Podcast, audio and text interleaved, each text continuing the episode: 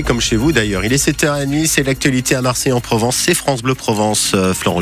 Et la route, Philippe, bah, ce sont les, les bouchons. euh, comme d'habitude. Du quoi. quotidien, on les connaît par cœur. On peut prendre l'exemple de la 57, la Sarlède, entrée de Toulon en direction de Toulon, c'est euh, chargé ce matin. Un exemple parmi tant d'autres. Euh, le ciel plutôt lumineux, hein, très même. Avec un petit air de printemps côté température, jusqu'à euh, 17 degrés cet après-midi, vous aurez 15 degrés à Marseille. Alors au lever du jour, 8 degrés à Marseille, 10 degrés à Toulon, 8 degrés à Aix-en-Provence, 1 degré à Digne, 4 à Gap.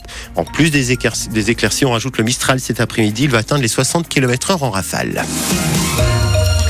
Dans la- Dans l'actualité ce matin, Florent, la bagarre de trop dans le collège donc euh, Émilie de Mirabeau à Marignane. Hier matin, les professeurs ont décidé de marquer le coup.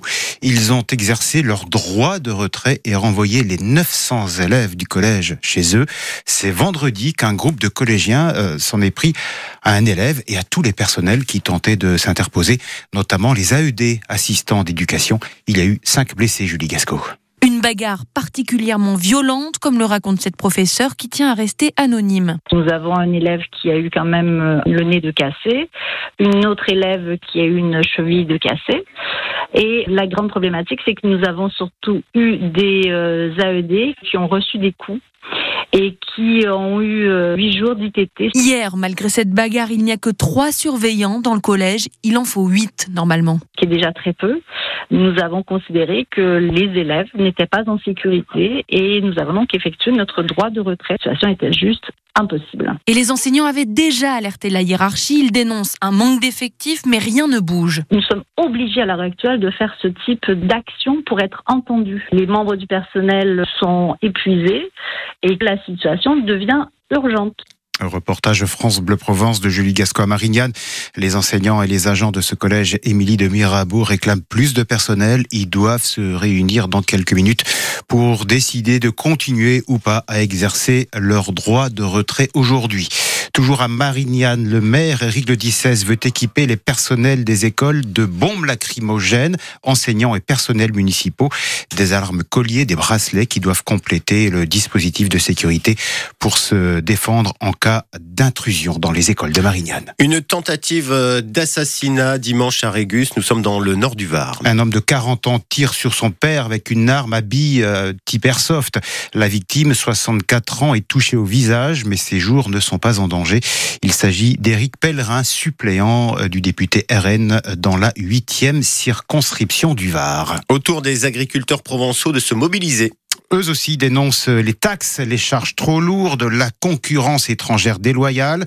Opération escargot, donc ce matin, entre Cuers et la préfecture du Var à Toulon. Hier soir, les représentants des exploitants agricoles ont été reçus à Matignon par le Premier ministre et par le ministre de l'Agriculture, Marc Fesneau. Il promet des premières réponses dès cette semaine.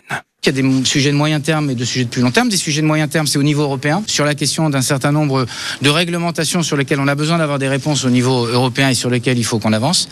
La question du moyen terme aussi, c'est le texte de loi dont on a décidé qu'il serait repoussé, non pas pour reculer, mais justement pour aller plus loin. Ça, c'est le projet de loi d'orientation agricole et on regardera dedans ce qu'on peut dire euh, autour de la souveraineté. Et puis le, mo- le- le moyen et long terme, c'est évidemment toutes les, les parts de marché qu'il faut qu'on puisse reconquérir. Et donc, c'est des questions de compétitivité. Le ministre de l'Agriculture, Marc Fesneau, alors est-ce que ces premières réponses ont de quoi satisfaire, Rémi Gauthier, le président des jeunes agriculteurs du Var Il nous le dira en direct tout à l'heure à 8h moins le quart. On a beau le savoir, euh, Florent, quand on connaît euh, les chiffres, ça fait mal. Famille Rurale révèle les prix moyens des produits alimentaires en 2023.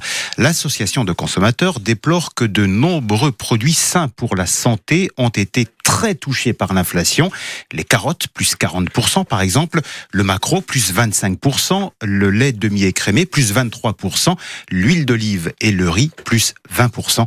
Euh, tous aliments confondus, la hausse des prix s'élève tout de même à près de 12% l'an dernier. L'orthographe, euh, un vrai casse-tête, et nous en parlons euh, sur France Bleu Provence ce matin à l'occasion de la journée mondiale de l'écriture manuscrite. Moi, par exemple, Philippe, j'ai toujours des difficultés avec le mot trottinette. Oui. Combien de T, combien de N? On les met où? Euh, je vous laisse réfléchir. Réponse dans deux minutes. D'accord. En tout cas, les études récentes euh, indiquent que le niveau baisse. Par exemple, les élèves de CM2 font deux fois plus de fautes que leurs parents au même âge avec la même dictée. Les fautes d'orthographe, ça peut aussi poser problème, bien sûr, quand on travaille. Certains veulent s'améliorer, nous raconte Nelly Odino. C'est la fondatrice de Zéro Faute à Marseille, organisme qui forme des salariés en orthographe. C'est euh, typiquement euh, le salarié qui a gravi les échelons euh, grâce à ses compétences techniques, qui se trouve ensuite à manager des collaborateurs et qui doit donc leur donner des instructions à l'écrit et qui veut ne plus faire de fautes pour améliorer son image auprès de ses collaborateurs parce qu'il y a une espèce de honte aussi puis on leur fait des petites réflexions. Un salarié qui envoie un email bourré de fautes d'orthographe, ça décrédibilise le salarié et ça donne une mauvaise image de l'entreprise pour laquelle il travaille, évidemment. Propos recueillis par Fred Chapuis. Et on vous pose la question ce matin, selon vous, est-il nécessaire d'avoir un bon niveau d'orthographe? Ou faire des fautes, après tout, est-ce que ce n'est pas si grave que cela? Vous nous appelez dès maintenant 04 42 38 08 08. Bon, trottinette, bon, un T au début, bien sûr. Ensuite, c'est deux T, un N et deux T. D'accord. En fait, le petit N encadré par deux gros T. Voilà, c'est comme ça qu'on peut. c'est les mots techniques. Exactement. C'est deux roues. un petit peu. Et météo, ça s'écrit comment alors? M E T E O. Eh, vous êtes pas mal. Hein. Ouais, bon, ça c'est pas bien. Deux T quand c'est l'été parce qu'il y en a